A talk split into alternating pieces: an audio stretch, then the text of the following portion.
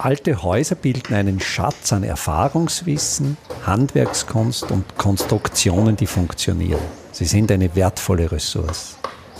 Mein Name ist Friedrich Idam. Ich bin Spezialist für historische Bauten und das ist mein Podcast. Also ich begrüße alle Zuhörerinnen und Zuhörer sehr herzlich. Äh, letztlich, ich beginne den Bogen zu spannen und Sie bestimmen dann durch Ihre Fragestellungen, wie weit und in welche Richtung der Bogen äh, gespannt wird. Äh, es war vorher kurz die Rede von der Audioqualität, die war ja bei diesem Vortrag im Vorher definitiv sehr schlecht. Ich versuche jetzt hier äh, quasi meinen Vortrag mit einem besseren Gerät mit aufzuzeichnen habe dann vor, dieses File äh, als Podcast hochzuladen. Ich habe den Vortrag auch als PDF, habe ich dir bereits äh, übermittelt. Am Ende des Podcasts, äh, am Ende des Vortrags sind auch äh, Internetlinks, unter anderem auch zu meinem Podcast. Also ich denke, ich werde es heute Nachmittag noch schaffen, äh, den zu schneiden und hochzuladen. Schön. Also zum Leben in Hallstatt. Äh, ich lebe in Hallstatt, das ist der Blick von einem meiner Zimmer auf den Hallstätter See. So sieht es auch augenblicklich in Hallstatt aus. Es scheint äh, die Sonne und vielleicht einmal äh, ganz zu Beginn, ja, es ist schön in Hallstatt zu leben und äh, durchaus, äh, also ein, ein lohnendes Thema, sich mit dem, mit dem Leben und Wohnen in Hallstatt zu beschäftigen. Ich bin heute gefordert, eigentlich zwei sehr unterschiedliche Themenbereiche in einem Impulsvortrag vorzustellen.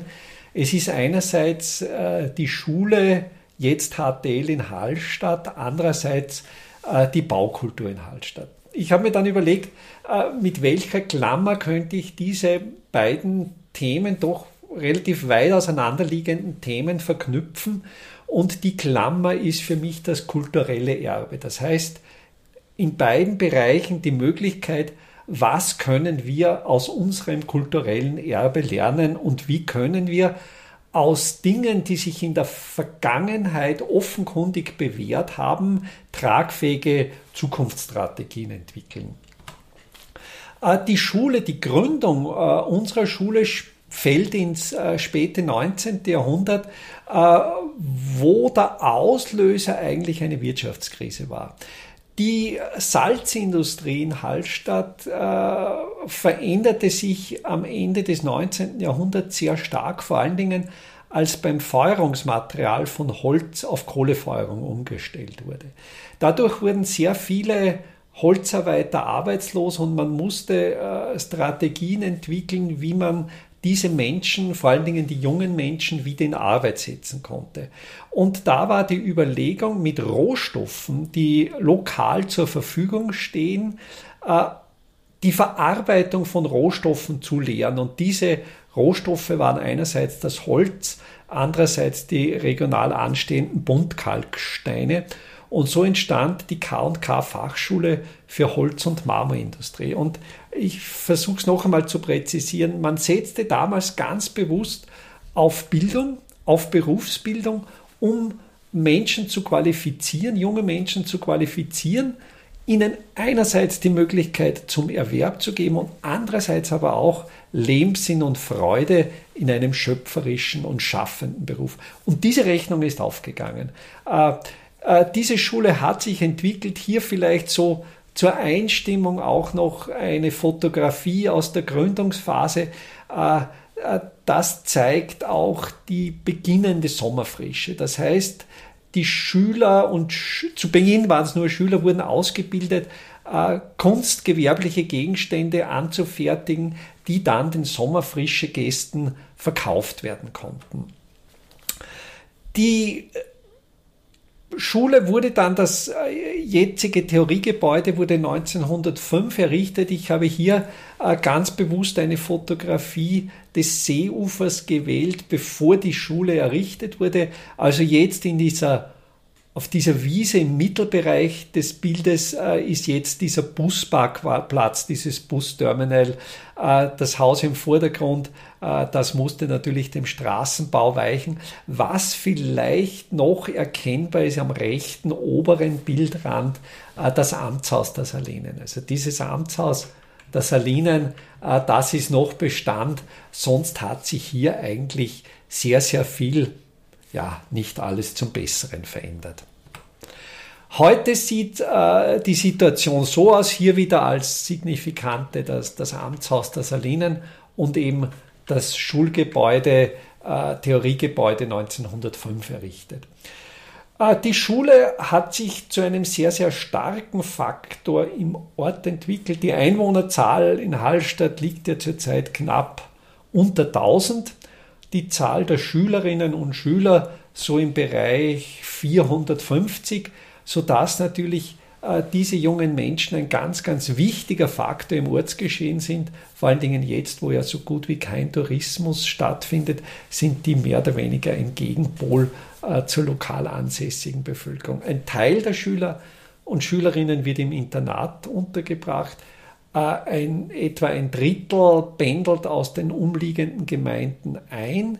Wohnraum war zumindest sehr knapp. Da gibt es jetzt natürlich eine Veränderung durch die Veränderung in der Tourismuswirtschaft und ich denke, das ist auch ein Thema, äh, welche Arten von Wohnen gibt es in Hallstatt, also den Hauptwohnsitz, das Wohnen als Schüler, als Schülerin, das Wohnen als Tourist. Und da ist zurzeit gerade sehr viel Bewegung. Und ich denke, äh, auch hier wäre es ein Thema, natürlich adäquaten Wohnraum für unsere Schülerinnen und Schüler zu schaffen.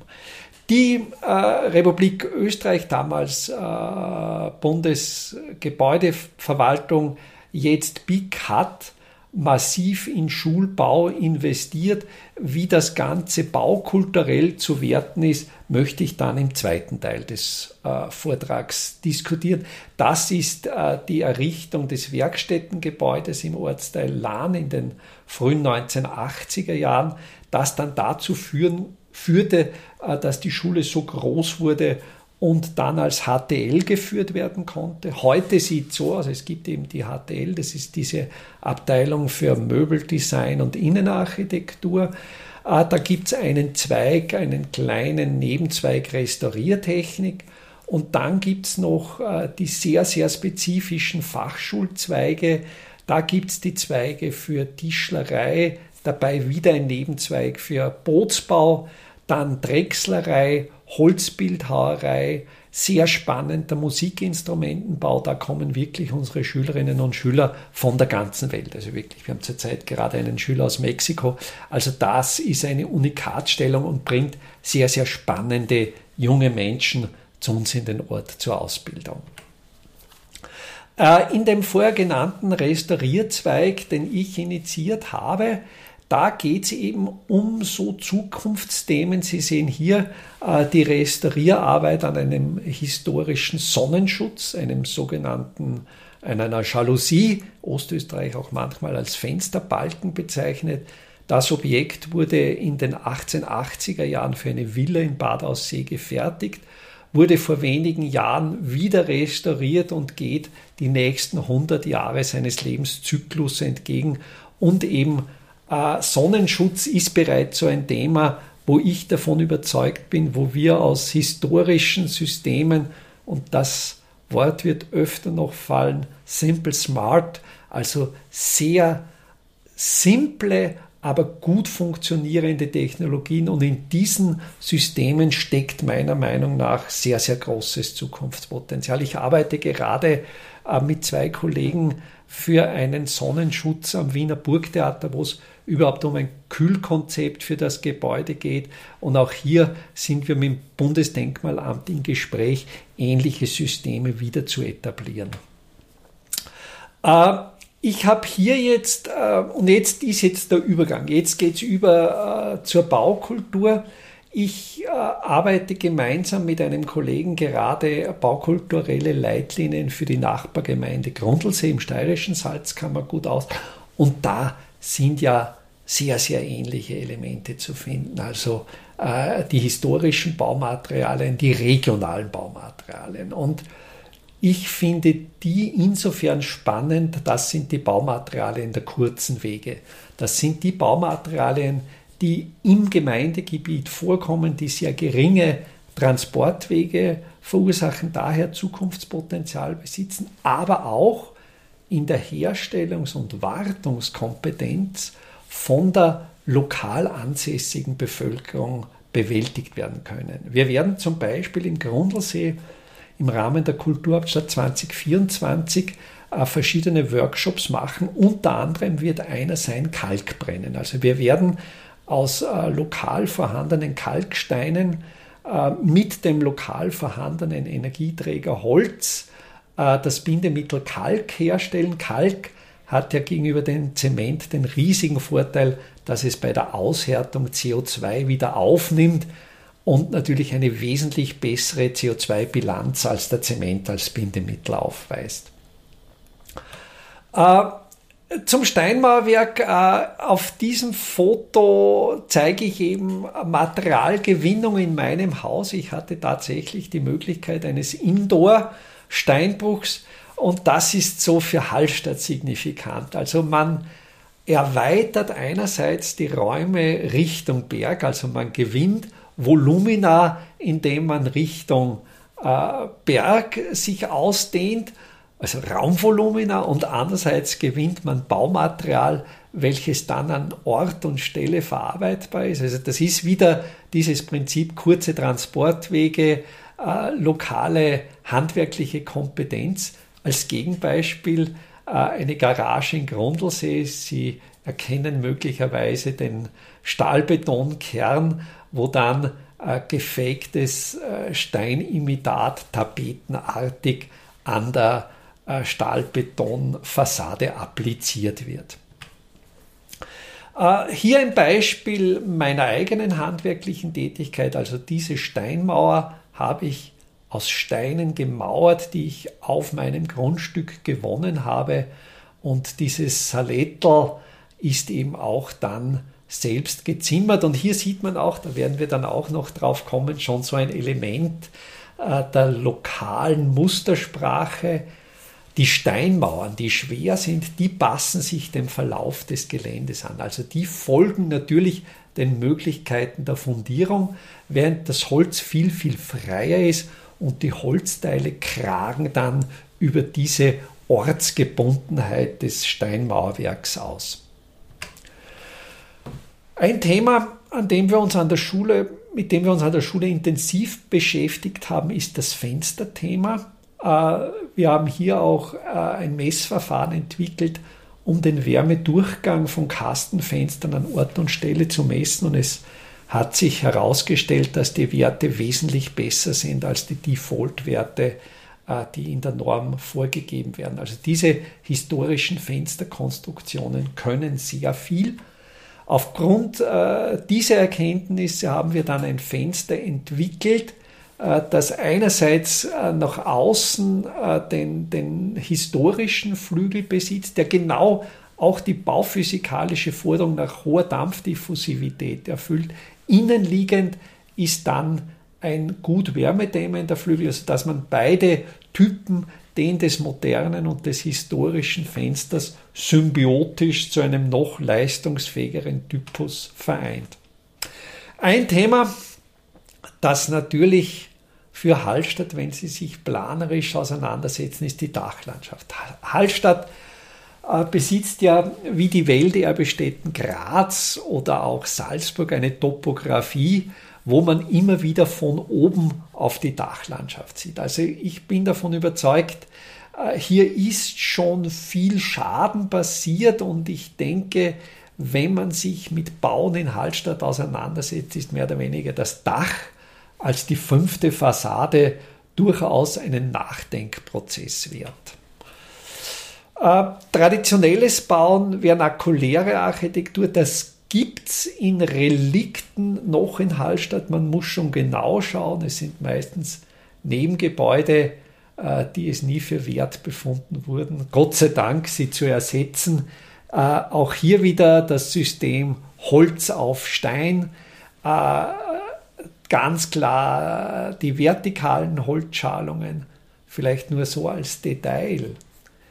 Die historischen Holzschalungen sind die Bretter immer so befestigt, dass das ursprünglich obere Ende des Baumstamms in der Montage unten ist. Also was hier bei dem Brett jetzt unten ist, war ursprünglich beim Baum oben.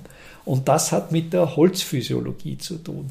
Der Baum ist ja, wenn er wächst, dazu geeignet, Wasser nach oben zu saugen und dafür zu sorgen, dass das Wasser nicht nach unten absinkt. Dreht man jetzt ein Stück Holz, nachdem der Baum gefällt wurde, um 180 Grad, dann kehrt sich natürlich das System um und das Wasser rennt aus.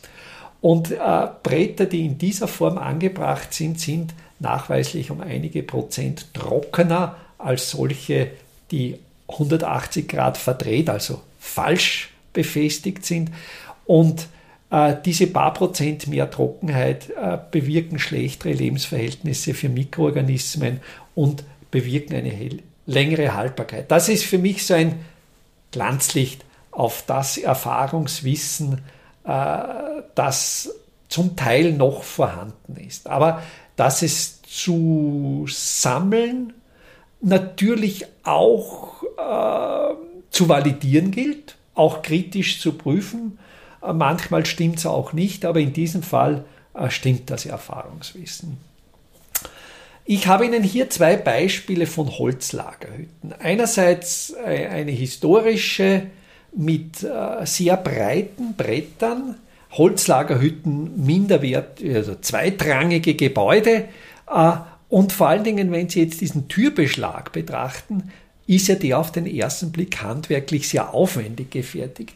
Der wurde natürlich nicht primär für diese Holzhütte gefertigt. Das ist eine Sekundärverwendung eines ursprünglichen Innenbeschlags. Das heißt, hier geht es natürlich auch um Recycling, um Wiederverwendung.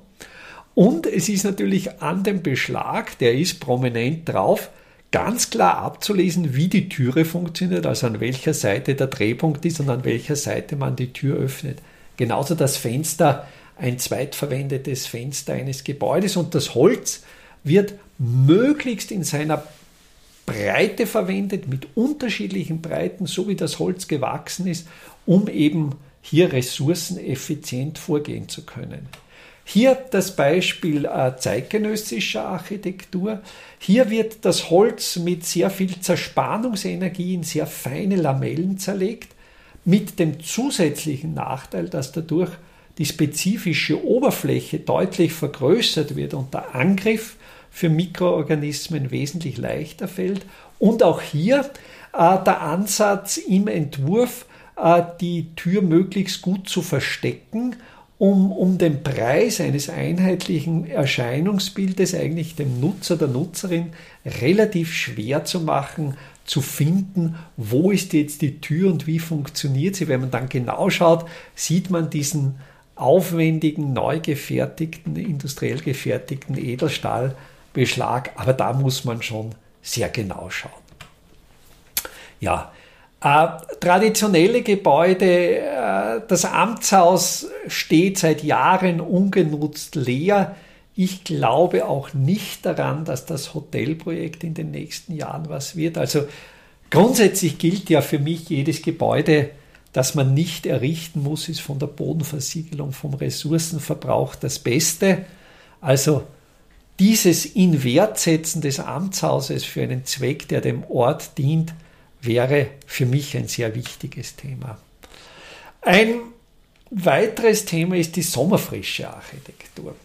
Äh, das ist in Hallstatt insofern sehr spannend, weil hier äh, nicht wie in Bad Aussee oder Bad Ischl sehr sorgfältig damit umgegangen wird, sondern äh, die meisten Villen in Hallstatt sind wieder zerstört. Hier auf dem Bild die Villa des damaligen Landeshauptmanns Ebenhoch, die dem Konsum weichen musste. Da ist jetzt der, Supermarkt drinnen. Eine zweite Villa des Baurats Wild, die wurde in den 1980er Jahren gesprengt. Also da ist in, in Hallstatt relativ wenig Substanzfall. Wäre natürlich auch eine sehr, sehr spannende Diskussion. letztlich waren ja die Sommerfrischler die ersten Zweitwohnsitzler. Also ich will das nicht unbedingt immer nur positiv besitzen. Ja, äh, da ist eine Textfolie, die Sie dann selbst lesen dürfen. Das ist ein paar Gedanken äh, zur Energieversorgung. Wie schaut es aus? Dachlandschaften, Photovoltaik. Äh, da ist es bei uns in Hallstatt so, durch die Wasserkräfte, durch ein Kraftwerk, welches die Gemeinde Hallstatt besitzt, sind wir eigentlich schon energieautark. Und das Zweite ist natürlich das lokal nachwachsende Holz als zweiter lokaler Energieträger. Äh, wie geht man mit äh, zeitgenössischer Architektur um? Hier äh, ein Neubau der BIC des Theoriegebäudes, wo ich das zweifelhafte Vergnügen habe, darin unterrichten zu müssen. Sonnenschutz funktioniert nicht, Raumakustik ist nicht angenehm, der Raumzuschnitt unpraktisch. das heißt, diese Architektur wurde dem Ort von außen aufs Auge gedrückt. Gegenbeispiel ein zweiter Schulbau Anna Heringer in Bangladesch. Da ist eine junge Architektin nach Bangladesch gegangen und hat sich angesehen, welche Baustoffe sind in dem Bereich authentisch. Das waren eben der Stampflehm, der Bambus und äh, die, die selbst gewobenen Textilien. Und sie hat dann gemeinsam mit den Menschen dort diese Schule errichtet, äh, hat dafür nicht umsonst den Aga Khan Architekturpreis bekommen und wurde auf die Biennale nach Venedig eingeladen. Also ich denke, äh, wie hier diese Anna Heringer auf die Einheimischen mit ihrem Entwurf zugegangen ist und das Projekt gemeinsam kooperativ entwickelt hat, daraus kann man, denke ich, schon einiges lernen. Ein Buch, das mir sehr, sehr am Herzen liegt und ich habe Ihnen auch einen Link dazu gegeben, ist von Christopher Alexander, die Mustersprache Pattern Language aus den 1970er Jahren. Meiner Meinung nach eines der genialsten Entwurfslehrbücher, die es gibt. Äh, Eva Kuchler hat das dankenswerterweise eingescannt, es steht auf einer Website zur Verfügung. Und analog zu Alexander forsche ich jetzt auch nach lokalen Mustern. Ich habe es in meinem Vortrag schon erwähnt, es geht um die unterschiedlichen Breiten von Brettern. Wenn Sie einen Baum zersägen, fallen natürlich Bretter in unterschiedlichen Breiten an. Äh, man muss sich der Versuchung entziehen, die zu normieren, die alle über einen Leisten zu schlagen und gleich zu schneiden. Äh, vielmehr ist es sinnlos, sinnvoll, die Bretter in ihrer ursprünglichen Breite zu verwenden, wie hier bei einem historischen Balkonbrettschnitt, wo zwar das Muster in seiner Grundidee gleich bleibt, aber jeweils in der Dehnung der Brettbreite angepasst wurde. Äh, das kann man jetzt natürlich weiter übertragen als, als abstraktes Muster mit der Idee, natürliche Werkstoffe möglichst in ihrer natürlichen Dimensionalität zu belassen, ganz egal, wie dann die Formensprache ist, die damit erzeugt wird. Ähm, mit diesem Bild äh, möchte ich mich verabschieden. Es zeigt äh, historisches Bruchsteinmauerwerk. Und dieses Bruchsteinmauerwerk hat in den letzten Jahren einen sehr interessanten Rezeptionswandel durchgemacht. Bis vor wenigen Jahren galt dieses Bruchsteinmauerwerk als besonders unwohnlich kalt. Man sah es letztlich als übel an, wenn man ein Haus aus Bruchsteinmauerwerk bewohnen musste. In den letzten Jahren, letzten zwei, drei Jahren, hört man immer öfter die Aussage im Sommer, in den heißen Sonne, Sommermonaten, wie angenehm kühl doch das Wohnen in dem Bruchsteinmauerwerk ist. Das heißt, ändernde, sich ändernde äußere Umweltbedingungen verändern auch die Wahrnehmung an sich gleichbleibender Baukonstruktionen. Das heißt, es gilt auch unter Anbetracht der sich ändernden klimatischen Bedingungen vorhandene Baustoffe und Baukonstruktionen neu zu beurteilen und möglicherweise herauszufinden, welches Zukunftspotenzial darinnen steckt. Hier noch die angesprochenen Weblinks. Ich hoffe, mit meinem Vortrag die Zeit nicht allzu sehr überzogen zu haben. Vom 22. bis zum 30. April 2024 wird in Grundlsee wieder Kalk gebrannt. Im Ortsteil Gössel in der Nähe des Doplitzsees steht ein alter Kalkofen, der bereits instand gesetzt ist und wieder in Betrieb genommen werden soll. Bei diesem Workshop können Sie lernen, wie ein Ofen richtig befüllt wird, vor allen Dingen wie ein Trockengewölbe aufgesetzt wird, um den Ofen auch befeuern zu können. Wir suchen aber auch Leute, die bereit sind, die eine oder andere Schicht, ja, sogar eine Nachtschicht, diesen Ofen zu befeuern. Die Teilnahme an diesem Workshop ist kostenlos. Alle Anmeldeinformationen, die Anmeldelinks finden Sie auf meiner Website